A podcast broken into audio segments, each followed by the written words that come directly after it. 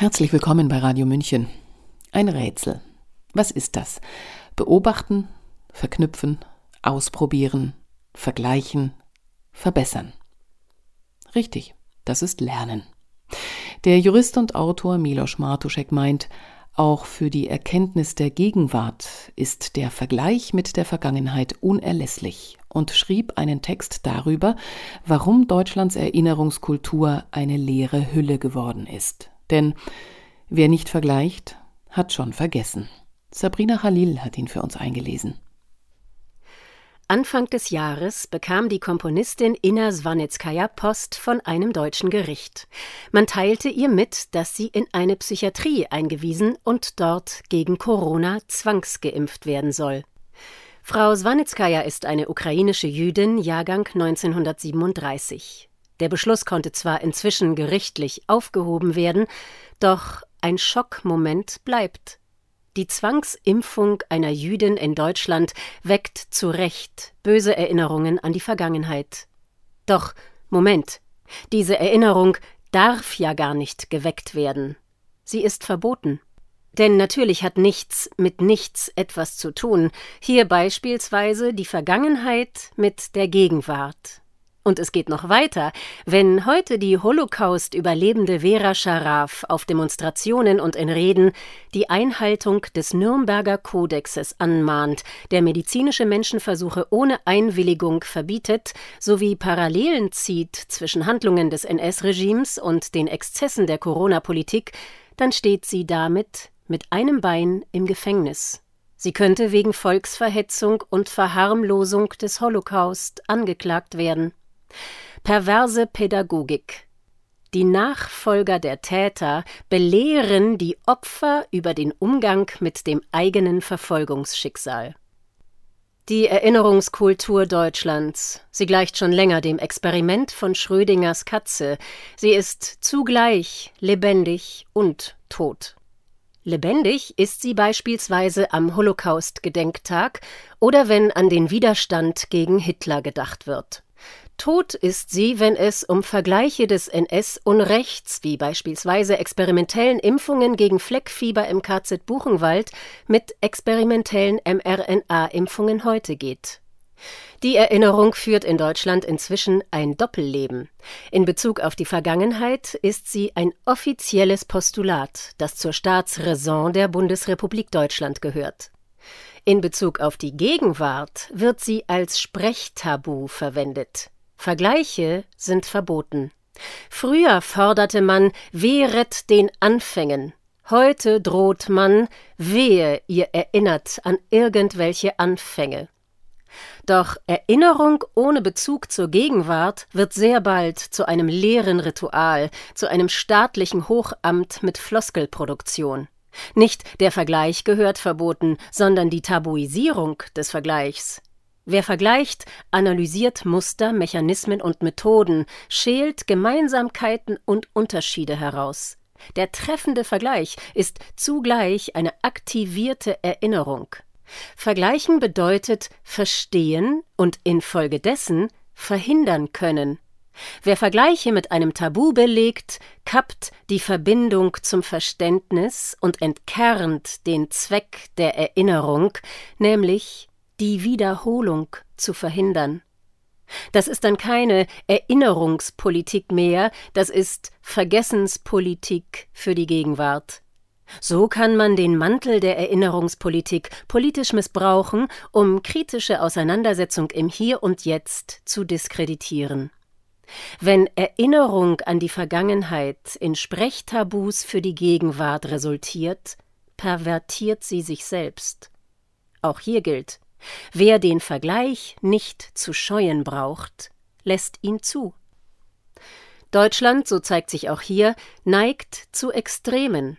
Auf die Vertuschung der NS-Verbrechen und das Beschweigen der Vergangenheit in den 50er Jahren folgte erst in den 80er Jahren eine offizielle Erinnerungspolitik an den Holocaust, mit der auch eine Form der Identitätsbildung und moralische Standortbestimmung einherging.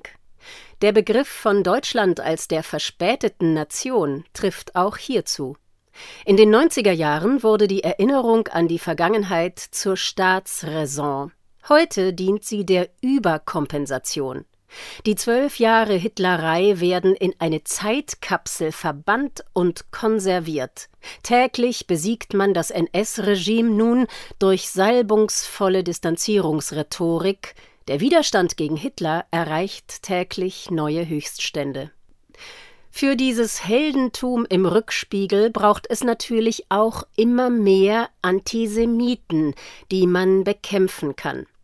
Dazu eignen sich Regierungskritiker besonders gut, von Daniele Ganser bis Susharit Bhakti und dem Biologen Clemens Arwey, der sich kürzlich das Leben genommen hat, weil er unter anderem die öffentliche Diffamierung nicht mehr ertrug. Das Etikett Antisemit fungiert wie ein nicht hinterfragtes Signalwort für eine weitere Kontaktvermeidung. Mit diesem Wort wird der gesellschaftliche Aussatz verhängt. Doch wenn aus dieser Bezeichnung nur noch ein Bannstrahl gegen politische Unannehmlichkeit wird, verhöhnt man die Opfer des echten Antisemitismus erneut, indem man zeigt, was euch das frühere Tätervolk angetan hat, nützt uns heute zur Ölung einer Moralmaschine, die unseren Machtbetrieb am Laufen hält. In Deutschland ist inzwischen eine Antisemitismus-Bezichtigungsindustrie entstanden, die von der Denunziation politischer Gegner lebt und der Regierung sowie regierungstreuen Medien zuarbeitet. Wie bei der Hexenverfolgung auch, genügt schon der geäußerte Verdacht, um ein öffentliches Urteil herbeizuführen.